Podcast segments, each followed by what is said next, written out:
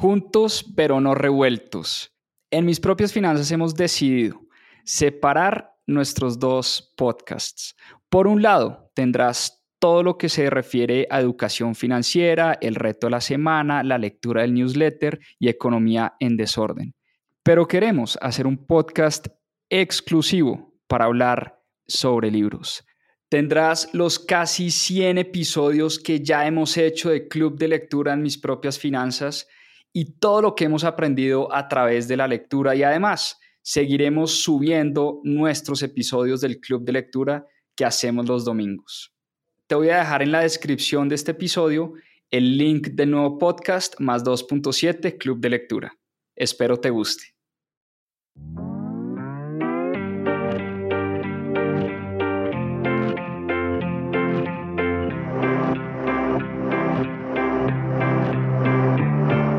Hola, mi nombre es Juan Pablo Zuluaga, soy cofundador de Mis Propias Finanzas y quiero darles la bienvenida a Más 2.7, nuestro club de lectura. Durante 52 semanas leímos un libro todas las semanas y en este club de lectura van a encontrar la conversación de todo lo que aprendimos a través de la lectura. ¿Por qué más 2.7? En la región se leen menos de 2.7 libros al año y es una estadística que queremos combatir. Disfruten esta conversación y este aprendizaje que tuvimos a través de los libros. Bienvenidos. ¿Cómo están? Buenas noches. Nuevamente un nuevo capítulo de Club de Lectura en mis propias finanzas. Felices nuevamente estar acá compartiendo con ustedes alguna historia chévere, Hoy vamos a hablar de un tema bien apasionante. Vamos a hablar de economía conductual, economía del comportamiento. Va a estar bien, bien chévere el libro de hoy. Eh, para los que se conectan por primera vez, bienvenidos. Este es un espacio donde hablamos de libros, hablamos de poquito de todo realmente. Hablamos de emprendimiento, de finanzas, de inversiones, de economía, de historia, de negocios, de emprendimiento. Eh, realmente de, varios temas. Eh, y bueno, hoy es una nueva oportunidad para hablar en esta oportunidad de economía conductual, finanzas del comportamiento, economía del comportamiento, todo a través del el libro de hoy. El libro de hoy se llama Un pequeño empujón, Notch en inglés, de Cass Sunstein y Richard Thaler. Ya les voy a contar un poquito quiénes son los autores. Pero, ¿de qué se trata este libro? Este libro habla, como les decía al principio, de economía del comportamiento. Y estos autores, la verdad, son bastante famosos. De hecho, Richard Thaler es premio Nobel de Economía, ganó el premio Nobel de Economía en el año 2017. Cass Sostein es un abogado, realmente, eh, de profesión abogado, pero trabajó en el gobierno de Barack Obama en el año 2008 y trabajando en el gobierno de Barack Obama, por supuesto, aplicó muchas de las teorías de las que se hablan en este libro. Así que comencemos por hablar de el primer capítulo. Este libro empieza con la historia de un colegio. Em, y resulta que en este colegio los directores del colegio estaban muy preocupados por los índices de obesidad de niños y adolescentes. Para nadie es un secreto que la obesidad es un problema tremendo eh, de, de la sociedad en general, el tema de la obesidad y la mala alimentación.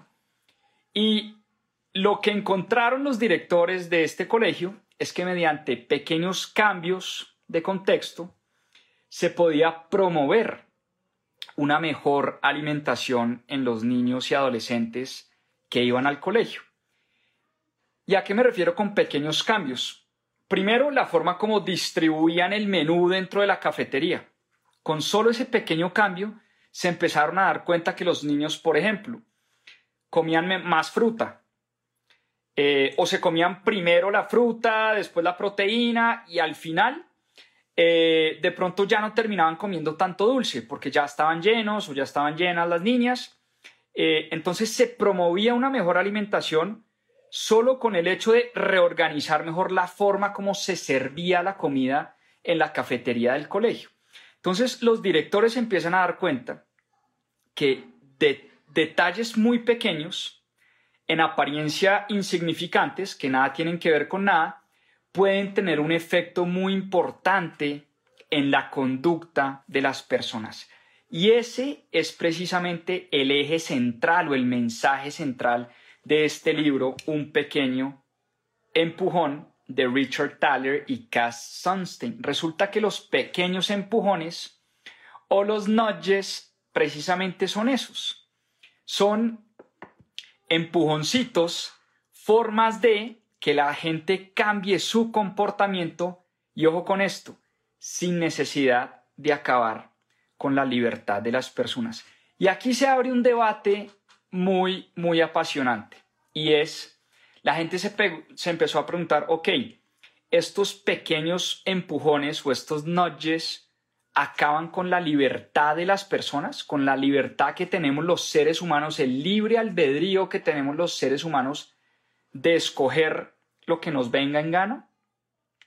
¿O por el contrario, esto es una forma, digamos, esta forma de pequeños empujones y de pequeños eh, cambios insignificantes, es una forma de respetar la libertad de los seres humanos y más bien ayudar a mucha gente. Y ahí es donde nace em, una corriente económica que se llama la corriente del paternalismo libertario. Los paternalistas libertarios, dicen los autores, queremos facilitar a que las personas sigan su propio camino. No queremos poner obstáculos a aquellos que desean ejercer su libertad. Como les decía, se abre un debate enorme porque cuando los gobiernos empiezan a implementar pequeños empujones para que la gente actúe de cierta manera u otra, hay gente que cuestiona mucho eso.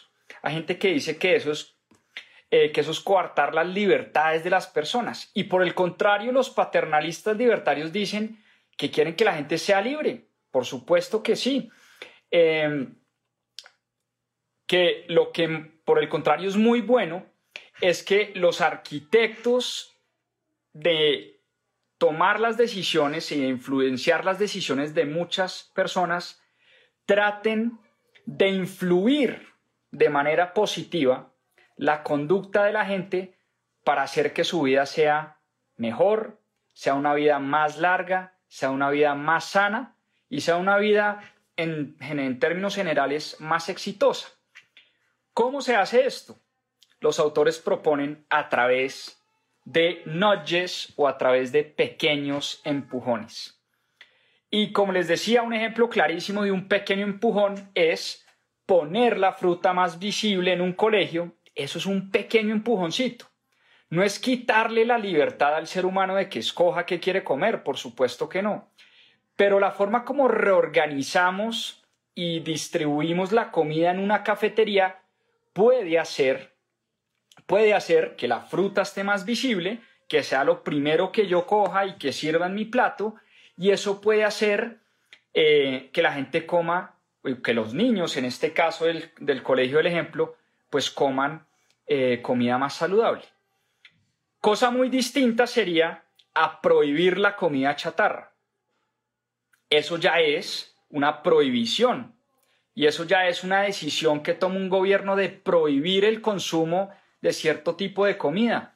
Ustedes han visto, por lo menos en mi país se ha dado mucho este debate, ponerle un impuesto a las bebidas azucaradas. Para los autores de este libro, eso es influir en las libertades que tienen las personas. Las personas son libres de elegir si quieren tomarse o no una bebida azucarada.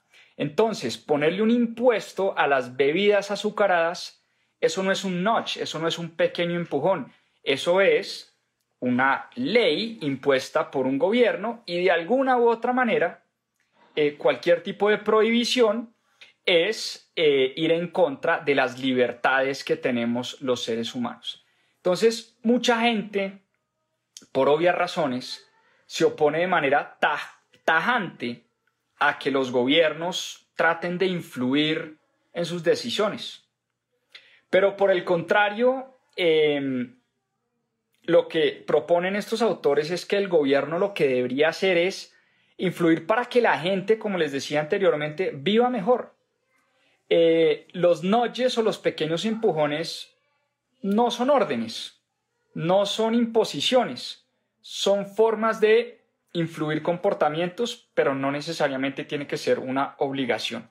Por eso el, paternalismo libertario que proponen estos autores es una forma de pensar en economía conductual que esto, al final lo que dicen estos autores es que esto no tiene partido político. Esto puede ser bueno para republicanos, para demócratas, para gente con orientaciones de derecha o de izquierda, para liberales o para conservadores. Al final, lo que promueven, como les decían ellos, eh, como les decía, lo que promueven ellos es pequeñas acciones, pequeños nudges, pequeños empujones, eh, y al final lo que, lo que promueven no es un gobierno más grande, no es, no es un gobierno que se encargue de tomar las decisiones por las personas, sino por el contrario, una mejor gobernanza.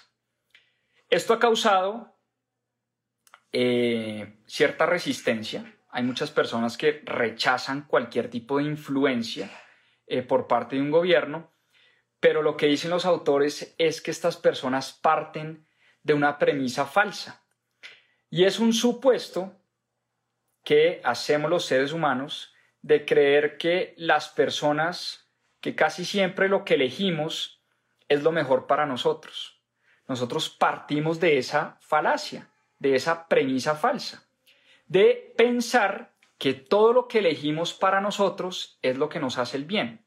¿Sí? Entonces, eso claramente no es verdad. Claramente no es verdad. No todas las decisiones que tomamos nos, nos hacen bien, incluso si son decisiones tomadas por nosotros mismos. Eso no es una decisión que necesariamente me va a hacer un bien a mí. Y les pongo un ejemplo banal, eh, medio tonto, pero es un ejemplo que se me acaba de venir a la cabeza. Hoy tuve un almuerzo, el cumpleaños de mi hermano y un amigo, y estábamos con toda la familia y unos amigos de él. Y el almuerzo era un asado, estábamos pues reunidos varias personas, y al final del asado me comí dos donuts, eh, una con azúcar y la otra con chocolate. Esa fue una decisión que yo tomé, comerme dos donuts. Y eso claramente está clarísimo que esa no es la mejor decisión para mi cuerpo y para mi salud. Yo creo que eso es imposible de debatir. Claro, eso me da una felicidad inmediata, eso no lo descarta nadie, me encantan las donuts, me saben delicioso, y decidí comerme no solo una, sino dos seguidas, una con azúcar y otra con chocolate. Tomé una pésima decisión, visto desde el punto de vista racional, una decisión muy mala para mi salud, para mi cuerpo, para mi, mediano y largo plazo. Eso no me va a hacer bien en el mediano y largo plazo, claro. Tiene un efecto inmediato, eh, pero eventualmente eh, eso me va a hacer daño. Entonces, fíjense que esa es una decisión, es un ejemplo tonto, pero es una decisión que tomé con plena libertad, a mí nadie me obligó eh, a comerme dos donuts y por el contrario nadie me prohibió comerme las donuts. Entonces es una decisión que tomé con plena libertad, pero no necesariamente es la mejor decisión para mí en el mediano y el largo plazo. Y eso es un debate realmente fascinante porque, como les decía, nosotros deberíamos ser libres para elegir lo que queremos cómo lo queremos y a la hora que queremos, o será mejor que nos ayuden que un tercero, ya sea nuestros padres, nuestro gobierno, nuestros alcaldes, llámelo como lo quieran llamar, personas que tienen influencia sobre nosotros, sería bueno que estas personas nos ayudaran con pequeños empujones para tratar de vivir una mejor vida, una vida más saludable, más duradera y más exitosa. Y eso nos lleva a hablar precisamente de economía conductual, de economía de la conducta. Y es que el libro, em, y aquí se ve una clara influencia, no sé si ustedes han leído algo del economista Daniel Kahneman, eh, ha escrito varios libros, eh, Pensar rápido, Pensar despacio, Eh, ¿Cuál otro? La falsa ilusión del éxito. En fin, fue de los, es un economista israelí y fue de los primeros economistas que habló de este tema, del tema de la economía conductual. Y Kahneman en sus libros dice que nosotros somos seres racionales, pero al mismo tiempo muy irracionales. Somos una mezcla muy, muy compleja. Y Richard Thaler tiene mucho de Daniel Kahneman. Richard Thaler en su libro Un pequeño empujón dice que los seres humanos somos muy inteligentes, muy, muy capaces, pero muy tontos al mismo tiempo. Muy, muy tontos al mismo tiempo. Tomamos decisiones muy irracionales y da muchos ejemplos muy fascinantes a través del libro. Por ejemplo, cuando uno va a un restaurante eh, o cuando uno se reúne en una casa con unos amigos y a uno le ponen unos doritos con, con queso o a uno le ponen, eh, sí, unos doritos con guacamole o a uno le ponen maní en la mesa. No necesariamente quiere decir que yo tenga hambre, pero ustedes se han dado cuenta que uno come y come y come y come y come y no puede parar. De hecho, el autor habla de un estudio que hicieron en una sala de cine que le dieron crispetas literalmente podridas, o sea, dañadas a los, pues a los que fueron a ver la película y la gente comía y comía y comía crispetas y no podían parar, porque cuando uno va a cine, a uno le entregan un balde de crispetas e independientemente de si uno tiene hambre o no, uno sigue comiendo crispetas. Es una decisión totalmente irracional, es una decisión totalmente impulsiva, una decisión totalmente reptiliana. Entonces los seres humanos tenemos esa combinación fascinante al mismo tiempo, de ser muy inteligentes, muy capaces, muy racionales, pero muy tontos y muy brutos al mismo tiempo. Eh, por ejemplo, el exceso de confianza al conducir. Hicieron una encuesta donde le preguntaban a la gente qué tan bien o qué tan mal manejaban las personas. El 90% respondió que eran excelentes conductores, 90%. Y cuando uno va a ver cuál es la realidad, la gente es malísima, somos malísimos para conducir. Hay accidentes todo el tiempo, la gente frena, la gente se le atraviesa a uno, uno se le atraviesa a la gente, es decir, somos muy malos conductores, pero creemos que somos muy buenos. Eh, y eso todo el tiempo estamos cometiendo un montón de errores conceptuales y un montón de errores conductuales que nos hace pensar que los seres humanos son, somos como dos tipos de, de personas muy distintas. Una, la que el autor llama los icons o el homo economicus, así lo llaman de forma, digamos, eh, rimbombante, y por el otro lado estamos, eh, pues, los seres humanos. Entonces, el homo economicus es ese ser racional que piensa, que saca la data, que, que, toma las decisiones basado en, números, en matemática, en estadística. Nosotros tenemos mucho de eso. Y el ser, eh, eh, y el ser humano, eh, por otro lado, está el que toma las decisiones por impulso, por inercia, por, por efectos de, de, fight or flight, lo que llaman el fight or flight response. Eh, y pues hay varios ejemplos fascinantes en el libro. Les voy a leer uno. Hicieron, eh, les voy a leer uno que es bien chistoso. Hicieron una encuesta y eh, dieron la descripción de una persona. Y la, y la gente tenía que decir la probabilidad de que esa persona tuviera cierta carrera o, u otra. Les voy a leer, les voy a leer em, lo que se llama un sesgo de representatividad. Y el caso es el siguiente. Como les decía, hubo un experimento y a los, a los sujetos del experimento les hicieron la, la siguiente pregunta y les contaron sobre una niña que se llamaba Linda con las siguientes características. Linda tiene 31 años, es soltera, abierta y muy inteligente. Se licenció en filosofía cuando era estudiante le preocupaban los problemas de discriminación y justicia social y también participó en manifestaciones antinucleares. Entonces, se les pidió a los participantes de la encuesta que clasificaran por orden de probabilidad ocho futuros posibles para Linda. Las dos respuestas cruciales eran las siguientes. Linda puede ser cajera o cajera y militante en el movimiento feminista. La mayoría dijeron que cajera era menos probable que cajera y militante en el movimiento feminista. Y él aquí, he aquí el error.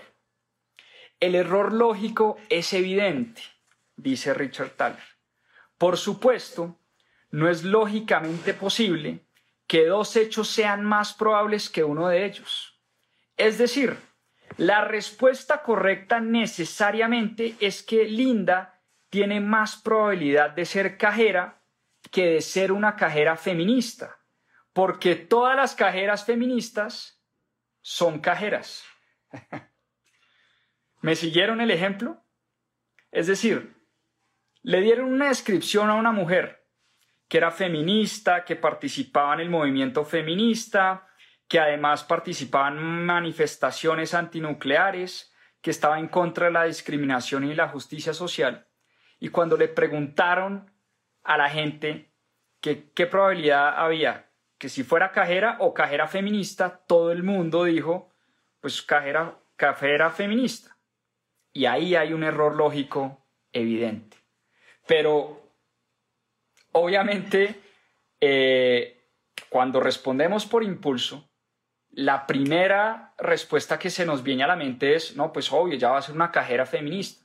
Pero es que resulta que las cajeras feministas, pues también son cajeras. Yo por lo menos así de, principio, pues no me di cuenta del error y seguramente cometí eh, cometí el error que cometieron muchos que respondieron a esta encuesta. Entonces, em, ¿cómo aplicar estos nudges o cómo aplicar estos pequeños empujones? Y, hay muchos casos de aplicación de estos nudges o de estos pequeños em, empujones. Y dicen los autores que la forma más efectiva de aplicar estos nudges o estos pequeños em, empujones es a través de la influencia social una campaña fascinante que hicieron en, el estado de Texas, en Estados Unidos, donde pusieron por toda la ciudad eh, un aviso que decía Don't mess with Texas para que las personas dejaran de botar basura a la calle. Y resulta que se volvió tan famosa esta campaña que tuvo una influencia social muy grande. La gente por el simple hecho de la pena que le daba botar a la basura porque se empezó a formar un sentimiento eh, casi que de amor propio por el estado de Texas, donde don't mess with Texas quiere decir no te metas con Texas, a Texas no le botas basura a la calle y eso lo pusieron por toda la ciudad. Y a la gente que se acostumbraba a botar basura a la calle, eh, acostumbraba a mantener al estado de Texas eh, pues en una suciedad constante, pues resulta que a la gente por la simple pena que le daba, eh, por, esa influencia social de la que hablan los autores, la campaña tuvo unos resultados impresionantes. Se redujo el nivel de basuras en la ciudad y en el estado de Texas en un 80%, en un 80%.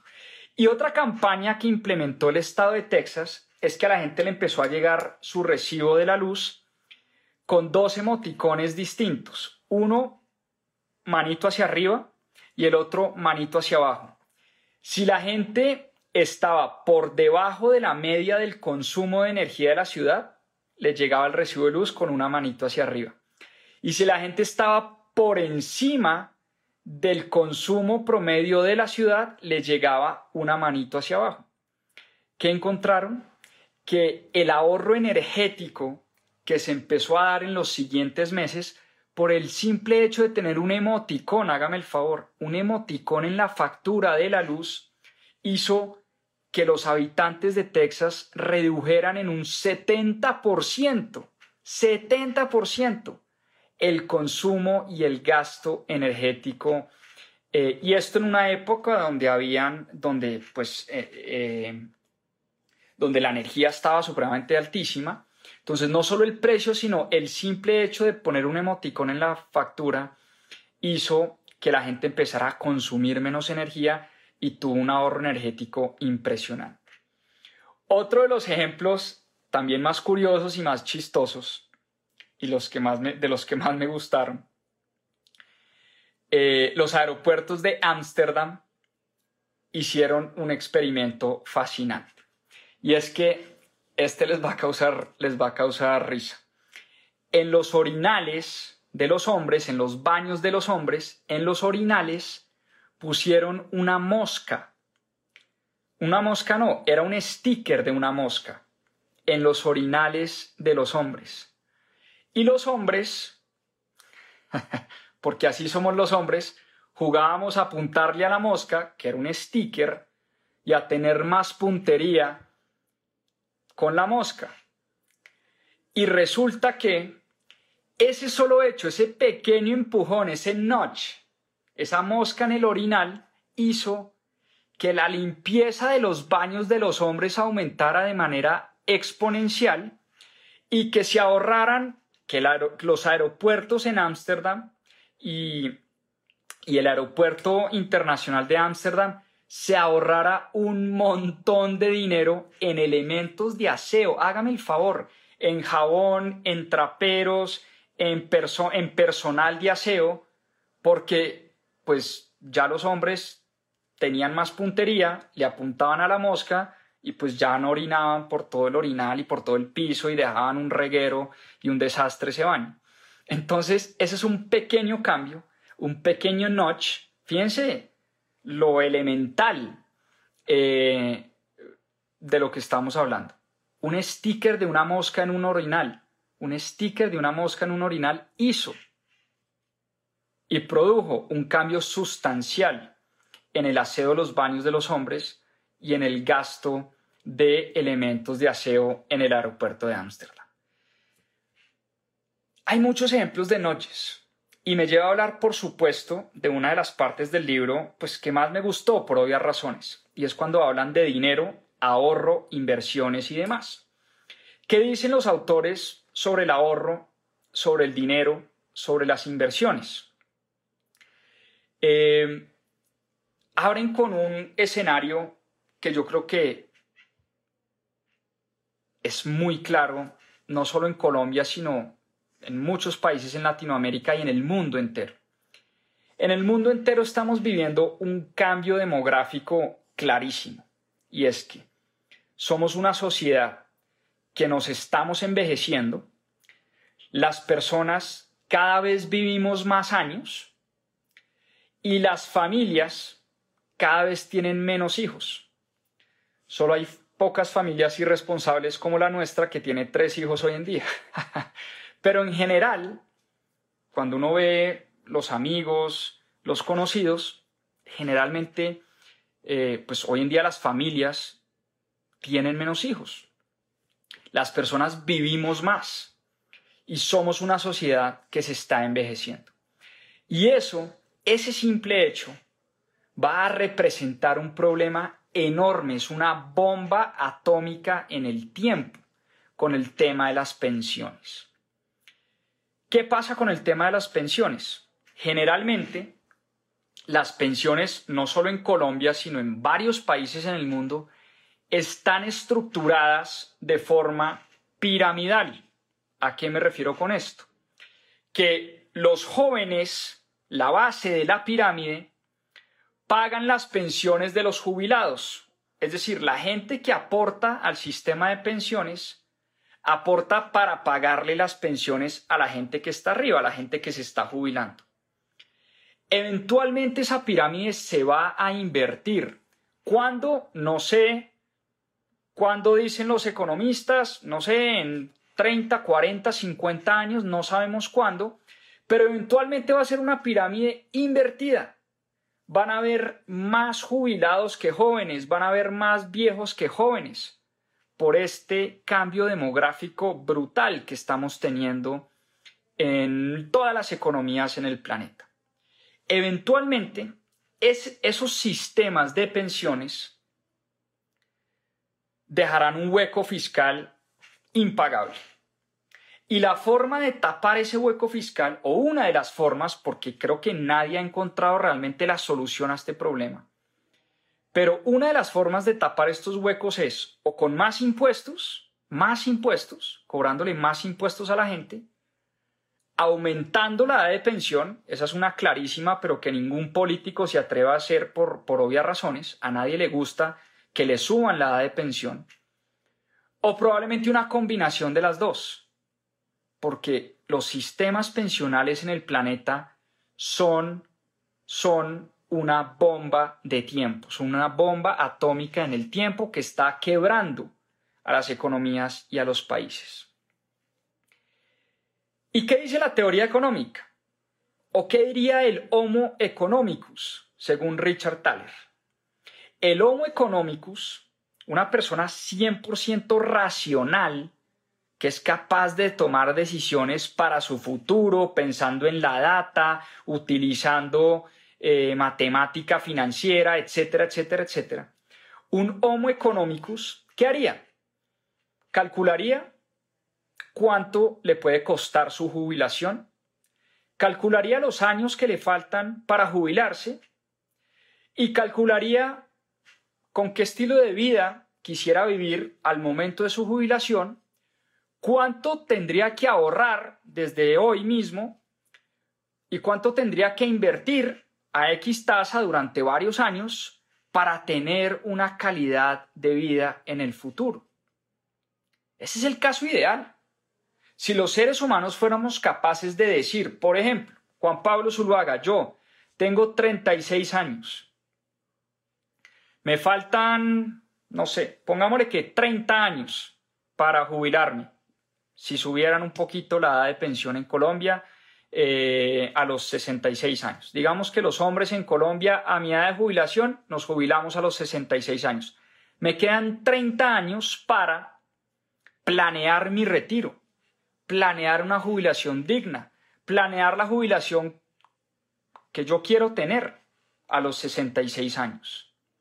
Entonces, ¿qué haría el Juan Pablo Zuluaga, el Homo economicus Juan Pablo Zuluaga, el, hombre racional, el hombre pensante, el hombre que usa matemática, que usa data, que, sabe inversiones, etcétera, etcétera, etcétera?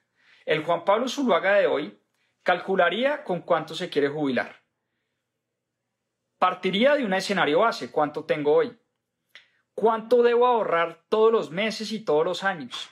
a qué, tasa de rentabilidad tengo que invertir para que llegada la edad de eh, para que llegada la edad de los 66 años, para que llegada la edad de los 66 años, yo me pueda jubilar con lo que me quiero jubilar. Eso sería el hombre 100% racional. Pero sabemos, pero sabemos que no hay nada más alejado de la realidad.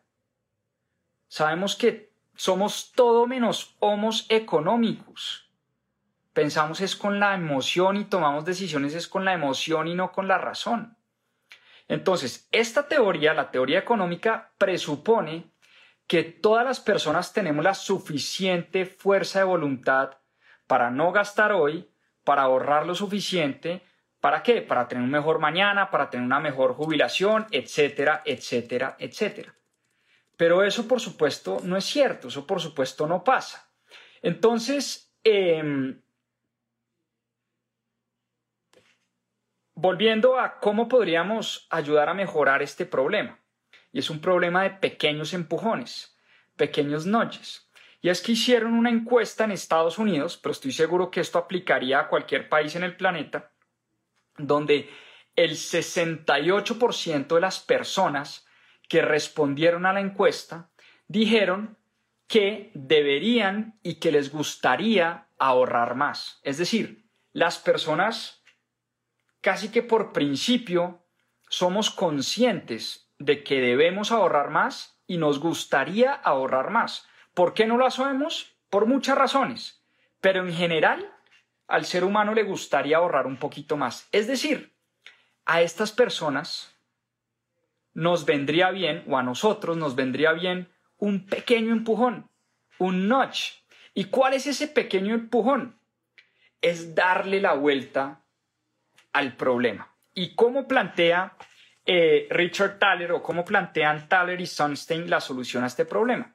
Resulta que, hablando de jubilación, hay muchos países en el mundo donde hay programas de jubilación donde las empresas contribuyen una parte adicional a lo que contribuye el trabajador en ahorro adicional. Es decir, si el ahorrador, si el empleado ahorra 100 dólares, la empresa te ahorra 100 dólares.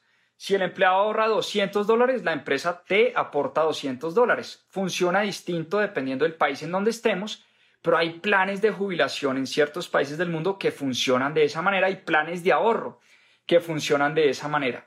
¿Qué pasa? Estos planes son voluntarios, es lo que se llaman los, los ahorros voluntarios, pero para suscribirse a estos programas de ahorros voluntarios, a las personas las ponen a llenar un formulario, a responder un montón de preguntas, a definir su perfil de riesgo y al final a la gente le da pereza y no lo hace.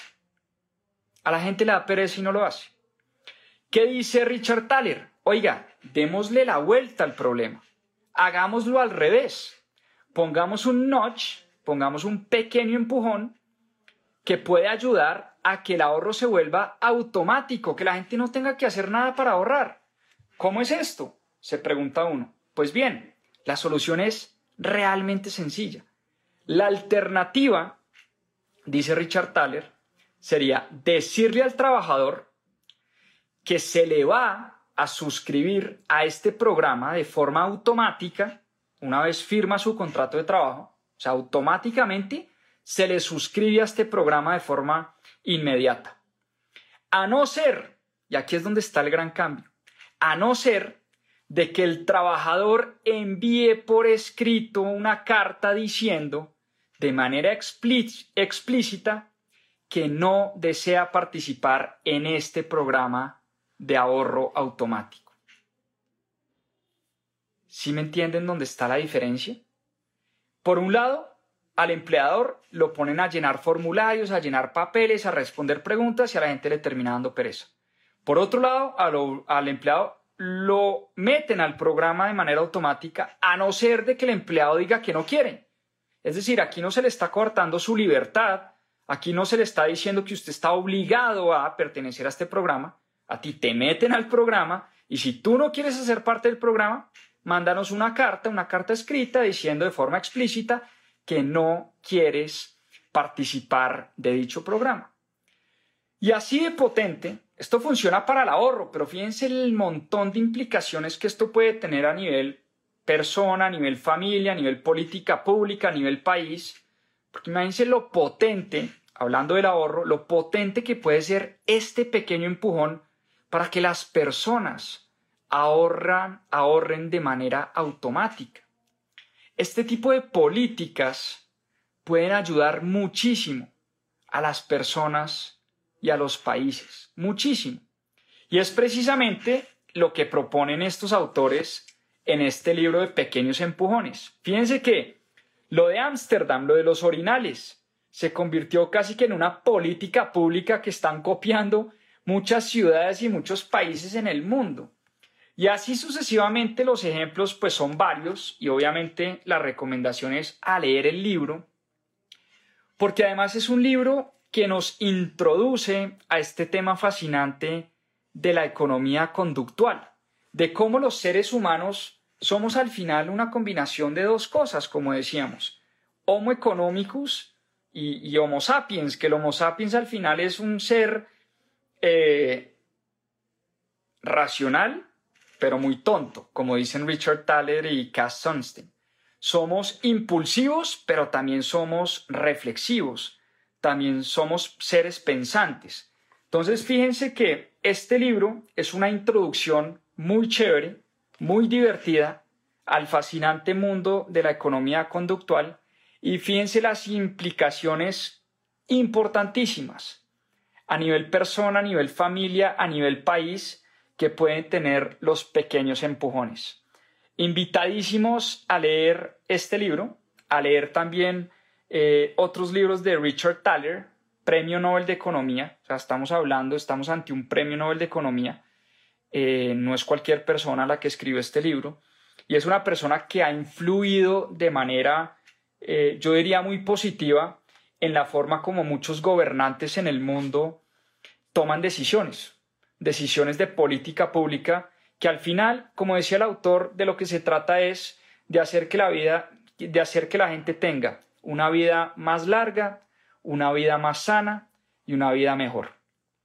Ese es el resumen que les tenía para hoy. Espero les haya gustado este libro.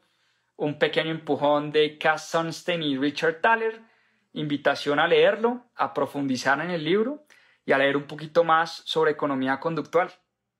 Eso era. No siendo más, me despido, les deseo una gran semana, que la saquen del estadio, vamos con toda desde mañana mismo, a levantarse temprano, a hacer ejercicio y a sacarla del estadio eh, con sus vidas, con sus familias y con sus trabajos. Un abrazo enorme, muchas, muchas gracias a todas las personas que se conectaron, que estuvieron por acá eh, hasta el final. Y bueno, no siendo más, nos vemos en una próxima oportunidad en un nuevo capítulo de Club de Lectura. A seguir aprendiendo. Chao, chao, que descansen. Muchas gracias por acompañarnos en este capítulo de Más 2.7. Acá les dejo unos adelantos de lo que se viene en nuestro próximo episodio. A seguir aprendiendo